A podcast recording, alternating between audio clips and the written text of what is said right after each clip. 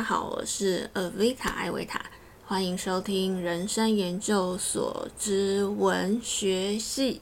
今天我们又要来一起读这一本《生命中不能承受之轻》。我们今天要来读的是第三篇。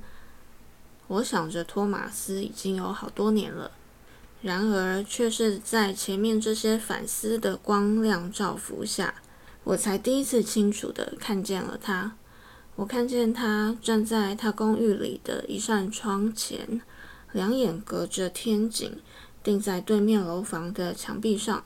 他不知道自己该怎么做。大约三个星期前，他在波西米亚的一个小城认识了特丽莎。他们待在一起几乎不到一个小时。特丽莎陪他到车站，陪他一起等车。直到他上了火车，约莫十天后，特丽莎到布拉格来看他。他们当天就做爱了。夜里，特丽莎发烧，她带着感冒在托马斯的家里度过了一个星期。托马斯对这近乎陌生的女孩产生了一种无法解释的爱，仿佛有人把一个孩子放进涂覆了树脂的篮子里。顺着河水漂流，而他在床榻水岸收留了他。他在托马斯的家里待了一个星期，身体一复原，他就回到他居住的城镇。那城距离布拉格两百公里。而此刻，也就是我刚刚说到的那个时刻，我看到托马斯生命的关键。他站在窗前。两眼隔着天井，定在对面楼房的墙壁上。他思忖着，该不该要他来布拉格住下来。这份责任让他害怕。倘若现在邀他来他家，他会过来和他重聚，并且将一生都献给他。或者，他该放弃。这样的话，特丽莎就会继续在省城偏僻的酒吧当女士。他也永远不会再见到他。他想要他来重聚吗？要还是不要？他望着天井，两眼定在对面的墙壁上，想找个答案。他的思绪一再一再地回到这女人的形象上。他躺在他的沙发床上，他并没有让他想起过往生命中的任何人。他不是情人，也不是妻子，他是个孩子，那从涂覆了树脂的篮子里出来的孩子，而他将他捞起，放在他的床榻水岸。他睡着了，他跪在他身边，他的气息发热，变得急促。他听见微弱的呻吟，他把自己的脸贴近了他的脸。在他的睡梦中，轻声说了几句安慰的话。片刻之后，他觉得他的气息平静几许，他的脸不自觉地抬起，向他迎了过来。他感觉他的双唇因为发烧而散出淡淡的苦味。他吸着这气味，仿佛想让自己浸润在他身体的私密之中。他想象他在他家度过漫漫岁月。此刻行将死去，突然间，他清楚地感觉到，如果他死了，他也活不下去。他将躺卧在他身边，和他一同死去。他被这画面感动了，他挨着他的脸，把头埋在枕头里。如此过了许久，现在他站在窗前，回想起这个时刻。这不是爱情，是什么呢？什么东西会这样跑出来，让人认识它的存在？然而，这是爱情吗？他相信自己确实想死在他的身旁，而这种感情也的确太过分了。那时，他总共才见过他两次啊。或许该说是某种歇斯底里的反应吧。一个在内心深处确知自己不适合爱情的男人，竟然开始用爱情剧来欺骗自己。而这男人的潜意识又那么软弱，为自己的爱情剧挑了这么一个来自省城的可怜女士。若非如此，这女士根本无缘走进他的生活。望着天井对面那片肮脏的墙，他知道自己也搞不清，这究竟是歇斯底里还是爱情。他责怪自己，因为在这样的情况下，一个真正的男人会立刻采取行动。可他犹豫不决，因此多博了自己生命中最美丽的时刻。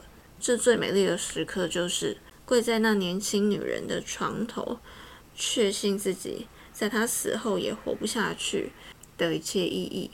他不断自责，但是后来他却告诉自己，其实他搞不清自己想要的东西。这种事是很正常的，人永远都无法得知自己该去祈求什么，因为人的生命只有一次，既不能拿生命跟前世相比。也不能在来世改正什么。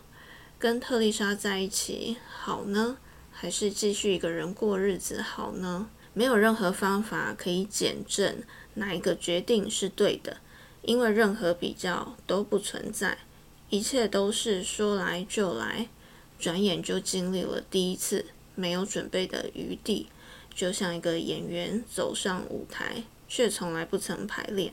如果生命的第一次排练已然是生命本身，那么生命能有什么价值？这正是为何生命总像一张草图。可甚至“草图”这字眼也不够确切，因为草图总是某个东西的出样，是一幅画的预备工作。然而，我们生命的这张草图却不是任何东西的草图。不是任何一幅画的初样。托马斯反复说着这句德国谚语，我不会德文，所以跳过。他的意思是：一次算不得数，一次就是从来没有，只能活一次，就像是完全不曾活过。这个章节读了，让人感觉好像看到那个托马斯眼神有点放空。的盯着对面墙壁，然后在思忖着要还是不要。他到底要不要对这个他认为在当时对他魂萦梦牵的这个女孩，到底要邀请她来吗？要对她做出这个邀请她来同住，或甚至是长期的相处、长期的一个关系的一个邀请？我就想到，在每个人的生命中，一定都会有这种时刻。你想着这个问题，要还是不要？我相信大部分的人，他们在思考这个问题的机会，应该比我多很多。因为我本身是那一种，我就一股气想到了，我要就是要，我不会去思考后果。我比较多的是可能。我这样横冲直撞，然后以我的肉身去经历了各种的经历之后呢，我会在事后的一个回想，我会我会问我自己的问题，就是如果还可以再重来一次，要还是不要？我还会选择要吗？那我每次去思考这个问题的时候，到后来所有的答案都会指向，其实去思考。这个问题是完全没有任何意义的，因为即使你知道，好，我们就说谈一场恋爱好了，它就是会让你粉身碎骨。但是你再回到当时的那个心情，我相信就是你就是没有粉身碎骨一次，你是不会甘心的。所以其实我是比较。倾向于，如果你心中真的有一个什么执念，那你就去真正的把这个执念给实现吧。但这个执念绝对不是说去害人或去杀人这一类的哦，就是你心中有一个很想要的东西，无论那是金钱、物质上的，或者是你非常想要争取的一个工作机会，你非常想要争取的一个人，你非常想要。爱的一个人，你就去实现你的执念吧。然后，即使你知道你会粉身碎骨，那你也痛痛快快的痛一次吧。这也是我今天在跑步的时候自己告诉自己的话。因为我觉得我们很多时候都会用大脑、用头脑去分析，说我到底该怎么做。就像刚才我们读的这个托马斯，他在思考一个对他来说、对他的人人生或对他的生活会产生很重大影响的，他可能邀请他过来之后，他就要开始对他负责了。所以他在那里想要还是不要？要吗？要是因为好想跟他做爱。不要，是因为害怕责任。那我到底该选哪一个呢？或者是有时候我们不要的原因是害怕自己的心会再次的受到伤害。但我自己想要分享我自己的感觉，我自己的经历是，我觉得心会痛，表示你的心有正常在运作。因为他有在爱，他有在爱这个世界，所以也许就像托马斯，他也会去思考这个东西是爱吗？爱究竟是什么？我觉得这个在每个人的心底都会有不一样的答案。如果是因为害怕经历心碎那种痛彻心扉的心痛而不去爱的话，我认为你很难。会找到属于你自己对于爱的定义。我觉得人真的就是要痛过，甚至是投入时间，然后有一天你就会自己得到一个属于你自己心中的答案。原来爱一个人对我而言是这样的，他可能甚至无法说是一个定义，因为我觉得那是无法用。